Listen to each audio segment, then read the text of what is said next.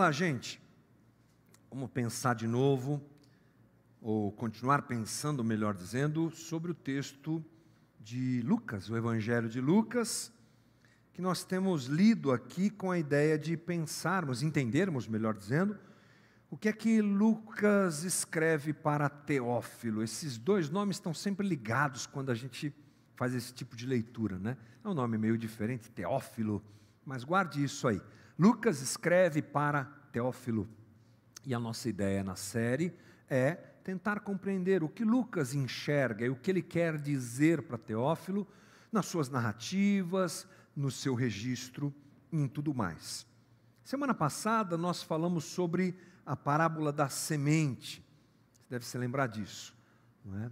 é uma parábola é, relativamente simples, mas que ganha uma profundidade perante a própria explicação que Jesus dá da parábola. E eu disse aqui semana passada que se Jesus explica alguma coisa, tipo assim, está explicado, né, gente? Não precisa de mais ninguém querendo explicar. Nós nos debruçamos sobre a parábola e sobre a explicação da parábola.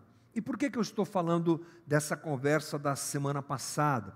Porque ela nos apresenta a realidade daqueles que recebem o reino e o próprio rei do reino de Deus, que é Jesus, o Messias, e daqueles que rejeitam.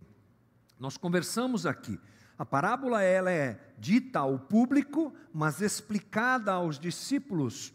Jesus abre a explicação dizendo: vocês desejam, vocês querem, então aqueles que querem serão alimentados, serão é, municiados de informações e de revelações do mistério sobre o reino. Aqueles que não querem, não terão. E assim é a própria descrição da, da parábola, né? sementes que caem na terra, é, na, nas pedras, nos espinhos e aí por, por diante. É, o interessante é que Jesus ele continua nesse mesmo caminho, mas agora ele muda para um tema que a gente também percebe e ele é bem presente nos evangelhos e nas falas de Jesus, que é a luz. Então, vamos ler alguma coisa aqui que Jesus fala é, na mesma, no mesmo sentido, mas ele muda, sai de semente e vai para a luz, e a gente vai entender bem por que Jesus faz essa mudança. Então vamos lá em Lucas 8, 16. Lembre-se que essa é a sequência do texto, tá bom, gente? Estamos lendo sequencialmente o texto de Lucas. Ele diz assim: Ninguém, depois de acender uma candeia, a cobre com um vaso ou a põe debaixo de uma cama. Pelo contrário, coloca-a sobre um velador, a fim de que os que entram vejam a luz. Nada oculto que não haja de manifestar-se nem escondido, que não venha a ser conhecido e revelado. Vê depois como ouvis, porque ao que tiver se lhe dará, e ao que não tiver, até aquilo que julga ter lhe será tirado. É interessante perceber que Jesus vem falando de semente, de solo, de produtividade no sentido daquela semente crescer e explodir e, e dar frutos e tal. Agora, ele muda a conversa para a luz, dizendo que ninguém coloca uma candeia acesa. Candeia é uma lamparina, né? Não é muito difícil de a gente entender isso. Uma candeia é alguma coisa muito comum para eles na época. Ninguém acende uma candeia e esconde. Ninguém coloca debaixo da cama, ninguém coloca essa candeia dentro de um vaso. Na verdade, ela é colocada à luz, ela é colocada, melhor dizendo, para gerar luz, ela é colocada num ambiente em que, num lugar em que aquele ambiente é iluminado. Então Jesus vem com o pensamento de que a semente caiu numa boa terra, e agora é como se ele estivesse, é como se ele estivesse, não, ele está nos explicando, explicando aos seus discípulos, e é claro a nós também, discípulos de Jesus hoje, o que é que acontece agora? Depois que a semente brotou, depois que a revelação do Evangelho chegou até mim, e o meu coração não foi uma terra dura, mas foi uma terra propícia ao próprio Evangelho, o que é que acontece depois disso? Depois que o mistério é revelado, depois que eu entendo que Jesus é Senhor, que Jesus é o Messias, depois que eu entendo como é que funciona o seu reino, o que é que acontece? O que vem a seguir? Então Jesus entra nessa conversa que nós lemos agora, sobre uma candeia que deve ser colocada em lugar alto de destaque para iluminar tudo. Algumas coisas então a gente já começa a perceber aqui. A primeira delas é que Jesus quer ensinar a seus discípulos, e creio também é, piamente que a nós também, que a gente não pode esconder aquilo que a gente é. Não se esconde o que se é. Veja só o que diz o versículo 16: Ninguém, depois de acender uma candeia, a cobre com um vaso ou a põe debaixo de uma cama. Então Jesus ele vem falando sobre a semente, sobre a boa terra, sobre o evangelho que é, chega até o coração de alguém. E nós precisamos entender esse movimento de receber o evangelho de Cristo, de ter a revelação desse mistério que hoje para nós está claro que Jesus é o Senhor, de que o Evangelho é a dádiva de Deus agindo e atingindo aos homens que não merecem, como nós, nós precisamos entender isso como um novo nascimento mesmo. Nós precisamos desmontar a ideia de que se trata de uma religião. E eu acho isso fundamental para que aquilo que a gente está entendendo aqui a respeito de não se esconder o que se é, realmente aconteça. Uma das coisas mais interessantes ao lidar com gente durante tanto tempo como eu faço, acabei de dizer agora há pouco que sou pastor há muito tempo, na verdade sou pastor desde 1995. Comecei pastoreando uma comunidade muito pequenininha aqui em Cumbica, em Guarulhos uma garagem de uma casa. Então a gente lida com gente há muito tempo, muito tempo. E já entendi o Evangelho de algumas formas não tão corretas e não tão bíblicas, porque isso faz parte da minha história, e eu não tenho vergonha, vergonha nenhuma de admitir isso, mas como já disse aqui, já, perdi, já pedi perdão a Jesus pelas bobagens que falei e tudo mais, e segue a vida. Pela graça do Senhor estamos aqui, sempre foi por graça do Senhor, claro.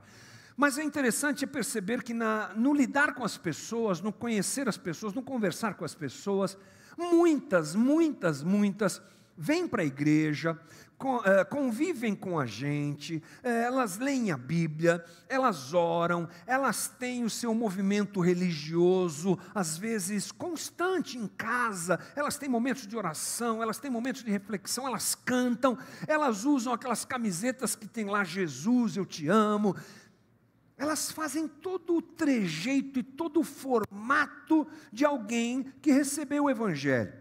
E é claro que a gente não julga isso, porque é, conversão, salvação é um problema divino, é Deus que julga isso. Mas no caminhar com as pessoas, a gente acaba descobrindo que muitas delas não entenderam o que é receber o Evangelho de Cristo numa boa terra elas adotaram um estilo de vida religioso. Elas fazem tudo aquilo que eu falei agora há pouco: oram, cantam, vão para a igreja, leem a Bíblia, mas infelizmente para elas a terra não recebeu a semente propriamente dito. Elas flertam com isso, elas convivem dentro de um ambiente de religião, mas elas não conhecem e não sabem o que aconteceu com elas. Se uma coisa que precisa acontecer conosco é que nós não podemos adotar o Evangelho como uma religião que é baseada em moralidade e perfeição. Moralidade é fruto do que acontece com a gente interiormente mas não deve ser alguma coisa que é, seja a base da nossa caminhada. Isso eu não quero dizer que você não tenha que ser alguma pessoa correta nos seus princípios e valores, ou fazer coisas corretas. Mas o grande problema é quando fazer coisas corretas não brota do coração, mas é uma forma de lidar com Deus, como já dissemos aqui, N, N vezes, para ser aceito por Deus brota de dentro para fora, é um jeito de viver que não ocupa o lugar interior, não é alguma coisa produzida pelo interior, pelo coração. E isso só acontece quando realmente a gente entende que religião, que, perdão, evangelho de Jesus Cristo, não é uma religião do pode e não pode. Eu lembro que há muitos anos atrás, é, a gente frequentava uma igreja batista aqui na zona norte de São Paulo, e a gente gostava muito de jogar futebol de salão. Na época não era futsal, era futebol de salão. E meu irmão era muito bom no futebol de salão. Ele mandava muito bem. E eu tenho sete anos de diferença do meu irmão, sou caçula, então eu ia atrás do meu irmão, e ele às vezes tinha paciência de me levar. Eu não jogava nada na linha, era muito pequeno, os caras eram todos uns cavalão, uns grandão. Aí eu acabei indo para o gol, né, gente? É assim, quando você é ruim, você vai para o gol. Então eu fui para o gol. Né? E a gente jogava sábado sim, sábado não, quase que, quase que sempre. E eu lembro de algumas vezes a gente está jogando assim, e aparece alguém, e a pessoa parece que está babando de vontade de jogar um futebol, e aí a gente convida, entra aí no time. Não, não, não, minha religião não permite. Você já ouviu essa resposta? Minha religião não permite, não é? E muito crente se comporta assim, minha religião, minha religião não permite. É claro que eu estou usando uma, uma ilustração aqui básica, mas o Evangelho é mais do que isso. O Evangelho não pode ser visto como uma religião que permite você fazer algumas coisas e outras. Então eu vou para cá, eu estou certinho, eu estou seguindo o caminho do Evangelho aqui. Jesus falou que aqui pode, mas, mas aqui não pode. Então, isso é um problema, porque demonstra claramente que não houve um movimento interno. Sim, há coisas que eu não vou fazer. Há coisas que eu não vou desejar, aliás, não vou é, deixar o desejo me dominar. Sim, claro, não é disso que nós estamos falando. Mas eu, o que eu quero que você entenda é que é necessário encarar o Evangelho como uma nova vida em Cristo Jesus. É uma nova vida, gente. Não é uma cartilha de pode, não pode. É uma nova vida que brota de dentro para fora. Por isso é que a gente não consegue esconder o que a gente é. Olha só como Paulo, eu vou ler vários textos aqui com você na tentativa de abrir a nossa cabeça aqui sobre essa realidade. Olha como Paulo trata o Evangelho. Vamos lá, 2 Coríntios 5,17, esse você conhece. Portanto, se alguém está em Cristo Jesus, é o que, irmão? Nova criação, ou nova criatura. As coisas antigas passaram, eis que surgiram coisas novas, nova criação. Outro, Romanos 6,4. Assim como Cristo foi ressuscitado dos mortos mediante a glória do Pai, também nós vivamos uma vida nova. Está na tela? Está na tela lá. Uma vida nova. Outro, Galatas 2,20, você conhece também. Fui crucificado com Cristo, assim já não sou eu quem vive, mas vive em mim. Efésios 4, 22, esse é mais forte, olha só. Quanto à antiga maneira de viver, viver, vocês foram ensinados a despir-se do velho homem que se corrompe por desejos enganosos, a serem renovados no modo de pensar e revestir-se do novo homem, criado para ser semelhante a Deus em justiça e em santidade provenientes da verdade. Então, gente, você não vai encontrar Paulo falando assim: agora que você conhece Jesus, toma, receba uma cartilha do pode e não pode. Ele fala de nova vida, nova criação. Eu sou uma outra pessoa. A semente do Evangelho caiu dentro de mim e eu sou terra fértil pela graça e misericórdia de Deus, então ela explode em um novo jeito de viver. Por intermédio da Sua palavra, Jesus acendeu uma luz no coração dos seus discípulos e deu a nós vida, e os discípulos precisam saber que foi isso que aconteceu. Um discípulo de Jesus, queridos, não somente segue os ensinamentos de Jesus, mas em essência, ele é outra pessoa. Não é só o seguir os, os ensinamentos de Jesus, claro que a gente faz isso, mas a gente é outra pessoa, outro ser, nova vida, nova criação. Um novo Hamilton nasce pelo Evangelho de Jesus Cristo. Importante então que nós não tratemos o Evangelho como uma religião baseada em comportamento, mas sim como uma luz que brilha no interior do homem, trazendo vida nova e, portanto, comportamento novo. Porque eu faço o que sou. Essa é a essência dessa conversa nossa aqui, desse ponto inicial. Nós sempre fazemos o que somos, mas nem sempre somos o que fazemos. E o problema da religião é essa transformação exterior que não contempla o coração. Eu estava conversando com o Zé Bruno esses dias sobre isso, e o Zé diz que se nega a responder perguntas tipo: posso ou não posso? Ele se nega. Porque isso denota, sabe o quê? Que as pessoas gostam de andar na linha, no limite. Porque quando eu pergunto se eu posso ou se eu não posso, qual o interesse que você tem? O que é que está regendo o teu coração? Até onde você quer ir? Então, volto a dizer, algumas pessoas, porque elas não entenderam que é uma nova criação, não viveram essa realidade ainda e flertam com a religião, elas ficam com aquela coisa do. Até onde eu posso ir? Sem que Deus fique bravo comigo. Qual é a linha que eu posso. Não tem relação de amor, não tem relação de novo ser, de nova pessoa, de nova gente, de nova criação aquela coisa está sempre dentro dela. Claro que todos nós viveremos isso, já já eu falo sobre isso.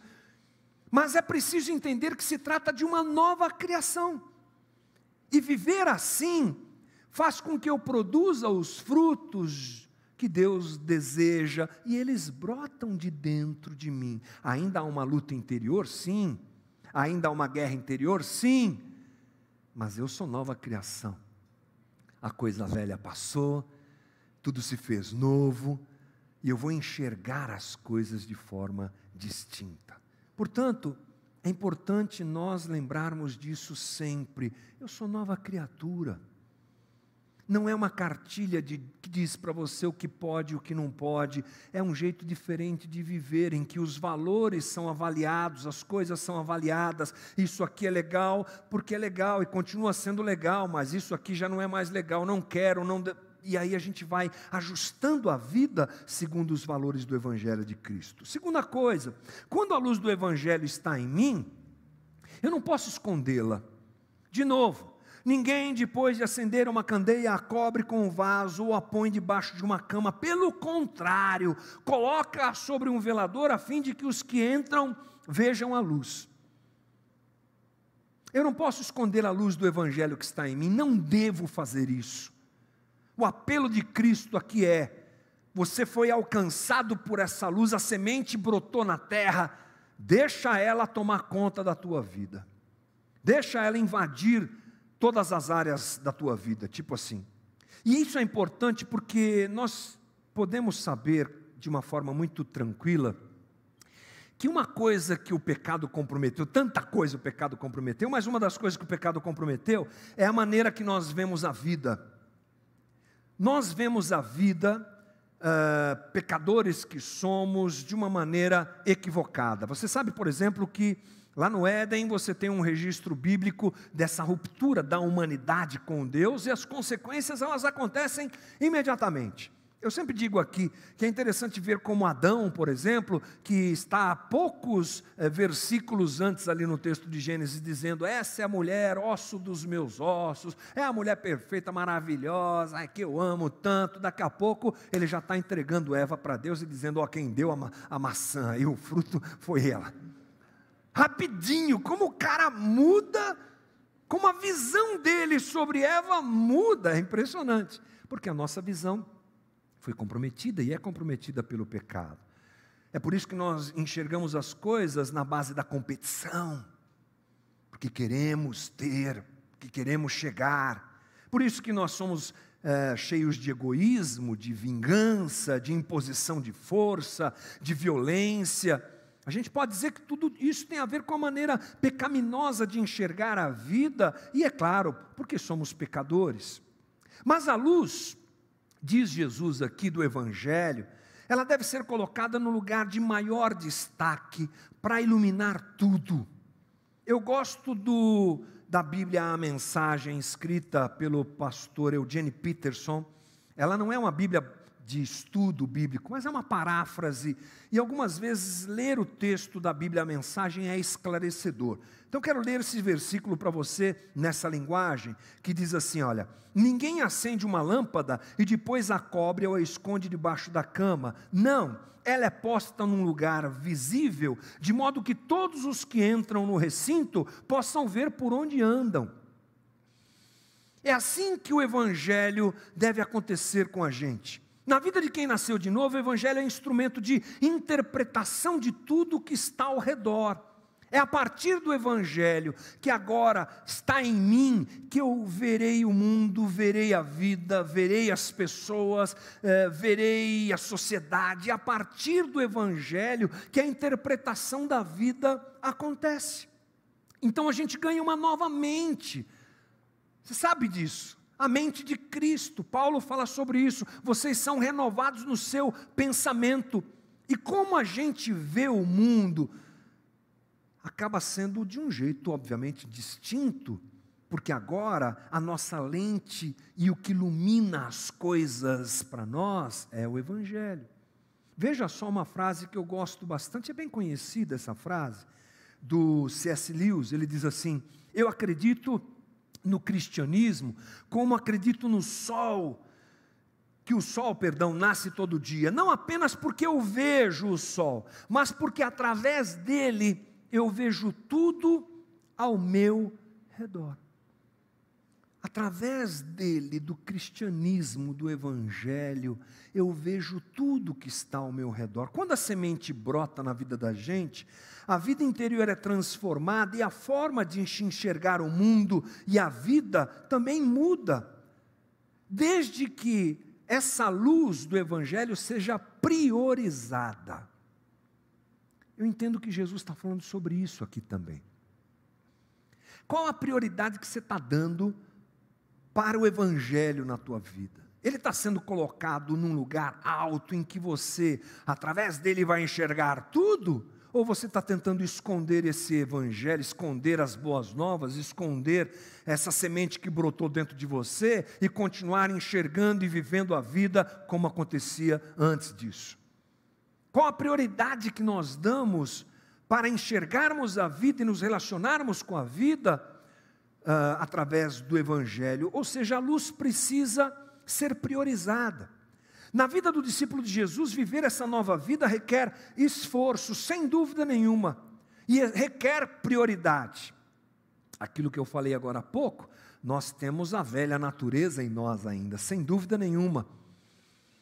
Nasceu o Evangelho em nós, somos novas, nova criação, mas temos ainda as nossas lutas e as nossas guerras. O mesmo Paulo que escreveu o que nós lemos agora há pouco, Cristo vive em mim, não sou mais eu que vive, mas Cristo vive em mim, lá em Gálatas 2, é o mesmo homem que lá em Romanos 7 diz: miserável homem que sou. Essa luta acontece e continua, e vai acontecer e continuar até Jesus resolver isso na vida da gente. Mas até lá, qual a prioridade que a gente tem dado à luz? É esse esforço de colocar a luz sempre em evidência, sempre como instrumento de explicação da vida e de interpretação da vida. Eu acho isso incrível, preciso fazer um ponto rápido aqui, que eu acho isso incrível. O Evangelho explica a vida. O Evangelho explica as coisas que a gente sente, que a gente deseja, que a gente faz. Olhar para a vida e olhar para o mundo, olhar para as pessoas através dessa luz é uma coisa sensacional. Porque você começa a entender, isso aqui está acontecendo, porque está faltando isso ou está sobrando aquilo. Você tem explicações, você tem sentido da vida porque essa luz ilumina a escuridão e as trevas do pecado, nos trazendo efetivamente a interpretação adequada de tudo que nos cerca, e isso é muito precioso. E a terceira coisa é que a luz do Evangelho ilumina o mundo, mas também me ilumina. Olha o 17. Porque não há nada oculto que não venha a ser revelado, e nada escondido que não venha a ser conhecido e trazido à luz. Quando eu priorizo o Evangelho como instrumento de interpretação da vida, e eu vejo o mundo ao meu redor através dele, inevitavelmente eu também me vejo através da luz do Evangelho. Eu não vejo só outro, eu vejo a mim. Acho, inclusive, que prioritariamente eu vejo a mim, primeiro a mim. Quando o Evangelho alcança as minhas trevas, ilumina as minhas, perdão, as minhas trevas, eu me enxergo. Efésios 5:8, Paulo diz: porque outrora vocês eram trevas, mas agora são luz no Senhor, vivam como filhos da luz. E é importante nós entendermos que o revelar das nossas trevas é o caminho efetivo para uma transformação. Essas, essa luz do Evangelho vai revelando quem somos e encarar os nossos defeitos, os nossos monstros. Os americanos gostam de dizer, eu não falo nada de inglês, é porque a gente assiste muita série a gente aprende essas coisas, viu gente? Então os americanos gostam de dizer, os meus demônios né? no sentido de aquilo que é escuro, complicado e pesado dentro de mim, e que só a luz do Evangelho que ilumina aquilo pode fazer com que eu olhe para aquilo cara a cara e acerte a minha caminhada. Toda manifestação da luz em nós faz revelações do nosso ser, mesmo, perdão, inclusive das coisas que nós nem sequer gostaríamos de enxergar. E você sabe, eu sei, que tem coisas dentro de nós que a gente gostaria de nunca enxergar, deixa lá, escondidinho. Mas o Evangelho nos confronta. E aqui Jesus está fazendo uma proposta muito incrível, né? uma direção para nós. Deixa a luz do céu brilhar dentro de você. Lembra desse hino? Deixa a luz do céu brilhar Abre bem a porta do teu coração. Por isso que eu só toco guitarra, gente. Cantar não dá. Deixa a luz do céu brilhar. Às vezes nós não queremos, mas Jesus está nos fazendo esse convite. Coloca o Evangelho no lugar de maior destaque na tua vida, para você enxergar o mundo através dele, para você se enxergar através dele. Às vezes nós queremos ser seletivos nisso. Às vezes nós queremos selecionar o que, que a luz pode revelar ou o que não pode, e é um grande, uma grande bobagem que nós fazemos, porque é justamente nessa seleção de coisas que eu apresento a Deus e deixo Deus iluminar ou não, que a gente se torna mais enfermo. Só podemos ser iluminados pelo Evangelho, qualquer outra luz, qualquer outra luz que a gente queira trazer para a nossa interioridade, a fim de que exponha os nossos monstros e loucuras, acaba sendo não é, um desperdício. Lucas 11, 35, uh, o próprio Cristo nos diz: portanto, cuidado para que a luz que está em seu interior não sejam trevas. O que deve acontecer, portanto, é a revelação e não o encobrimento. Para nós, o que resta, irmãos, diante disso, opa, atende aí, irmão. Pode ser importante, atende aí. Mas o que eu quero dizer aqui, já estamos indo para o final, gente, aguenta aí. O que nos resta nesse aspecto é não temer. Coloque a luz do Evangelho no lugar de destaque na tua vida, enxergue o mundo através disso, deixe essa luz te iluminar porque afinal tudo acontece diante dos olhos misericordiosos de Deus. Amém? Quem vai revelar as coisas para nós ajustarmos dentro de nós é o Deus amoroso, é o Deus misericordioso. Por isso, até mesmo aquelas coisas que nós não gostamos, uma vez manifestas, elas são tomadas pela luz do Evangelho e tratadas devidamente. Por isso, Desse enfrentamento é que nasce um tesouro interior precioso. E finalmente o 18, que diz assim: Portanto, considerem atentamente como vocês estão ouvindo. A quem tiver mais, a quem tiver, perdão, mais lhe será tirado. E de quem não tiver, até o que pensa que tem lhe será tirado. Opa, falei de novo, li errado. De novo. Portanto, considere atentamente como vocês estão ouvindo. A quem tiver, mais lhe será dado. De quem não tiver, até o que pensa que tem lhe será tirado. Ô, oh, versículo esquisito, né? Não, não, não. Jesus aqui está chamando a gente para fazer uma escolha. Veja como esse link tem a ver com a parábola da semente. Porque lá na parábola da semente, ele diz isso. Ele diz: Vejam como vocês estão ouvindo as coisas sobre o reino de Deus. Veja, analise como você tem lidado com as informações que não são só informações, mas a própria manifestação desse mistério do reino de Deus. Como você tem lidado com isso? Porque nós podemos perder o pouco que temos, ou podemos receber mais para completar aquilo que temos. A quem tiver, mais lhe será dado.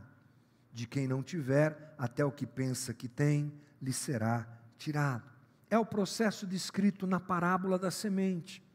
Semente que cai em solo bom, dá fruto, semente que cai em solo duro, se perde. Então, fechando o nosso papo, irmãos, eu quero dizer que na realidade da nova vida em Cristo Jesus, o coração ele deve ser apresentado a Deus como terra boa, para que a gente receba o Evangelho de Cristo efetivamente e coloque esse Evangelho em evidência na nossa vida, interpretando a vida e deixando que essa luz também entre dentro de nós, mostrando efetivamente quem somos. E aqui eu penso em algumas coisas que nós podemos chamar de aplicação, porque a gente sempre gosta de trazer a doutrina, mas trazer alguma coisa do dia a dia aqui para você. E eu penso que aqui nós podemos trazer a seguinte situação, ou algumas situações. Seja você, seja eu, gente que abraça o Evangelho como vida, não como cartilha de obediência ou reprovação de conduta. Faça essa análise. Por que você faz o que faz? Por que você vem à igreja de domingo? Por que você lê a Bíblia? Por quê? É parte da tua nova criação? Ou é só um movimento de religião? Tome cuidado com isso.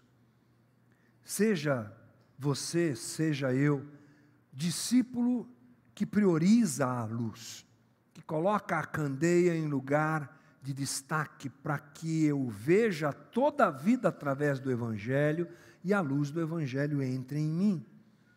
Sejamos gente que leva a sério o que ouve. O apelo de Jesus é muito forte. O que você está fazendo com o que você ouve? E em último lugar, que nós sejamos uma comunidade de discípulos, uma comunidade autêntica de discípulos de Cristo. Amém, gente? Então, dentro dessa construção, vamos nos lembrar: nosso coração precisa ser terra fértil ao Evangelho de Cristo.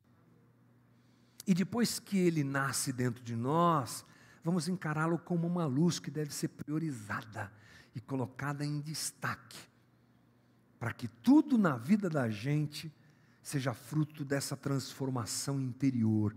E a gente não viva uma religião que daqui a pouco vai desmontar, porque é isso que a gente encontra na vida daquele que não foi, infelizmente, transformado interiormente, mas só vive na reprodução de regras e normas. Daqui a pouco ele cai.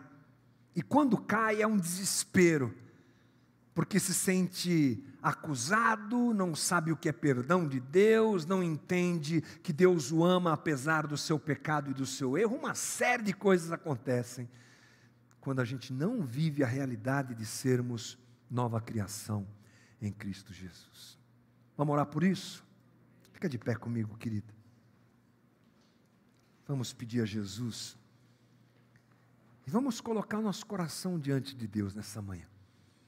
Não é? Pedindo, Jesus me ajuda a priorizar o Evangelho e colocá-lo como uma lamparina no lugar mais destacado da minha vida e que isso aconteça pela tua graça e misericórdia. Ore comigo, Senhor Jesus, essa é uma boa manhã que o Senhor nos dá.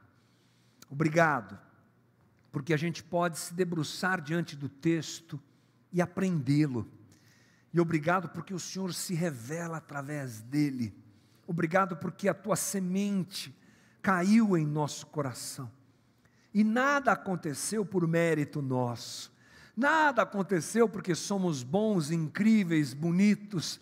Tudo aconteceu por tua graça e misericórdia, Jesus. E agora que entendemos que a semente brotou dentro de nós, ajuda-nos nessa sequência, Senhor. Ajuda-nos a priorizar o Evangelho Ajuda-nos a colocá-lo como uma candeia de, em destaque dentro de nós, como uma lamparina, uma luz que ocupa tudo, que nos faz enxergar tudo e que nos faz inclusive olhar para os males, para as trevas que nos constituem, que faz, fazem parte de nós. Mas agora que o Evangelho nos ilumina o interior, que sejamos transformados e que o Evangelho chegue no mais profundo do abismo do nosso coração, tirando de dentro de nós, iluminando efetivamente as nossas trevas. Ajuda-nos, Senhor, ajuda-nos a, a realmente priorizar o Evangelho, dá-nos graça para não seguirmos uma religião, para não seguirmos uma doutrina humana, uma cartilha de pode, não pode, como já falamos aqui hoje mas que vivamos o Evangelho de Cristo. Deixa a tua luz brilhar dentro de mim, Jesus. Deixa essa semente explodir dentro de mim. Deixa essa luz iluminar nossa comunidade, Jesus. Que a gente faça o que a gente é, que a gente realize o que está dentro de nós, que a gente exteriorize o Evangelho de Jesus Cristo em tudo em tudo, inclusive no ser comunidade. Ajuda-nos, Jesus, e dá-nos graça em tudo. Obrigado por essa manhã boa, por essa reunião boa. Obrigado pelo ver, por ver meus irmãos e matar um pouquinho a saudade de cada um. E que sejam assim nossas próximas reuniões. Ajuda-nos, Senhor, como a gente tem orado sempre na reestruturação da comunidade, nesse recomeço Levanta a gente com o desejo de caminhar, de fazer e de realizar dentro da comunidade. Ajuda-nos nos maiores e menores detalhes, Pai. Colocamos tudo isso diante do Senhor. Dá-nos uma boa semana. É a nossa oração, Senhor, em nome de Jesus. Amém. Valeu, gente. Boa semana a todos. Deus abençoe. Obrigado.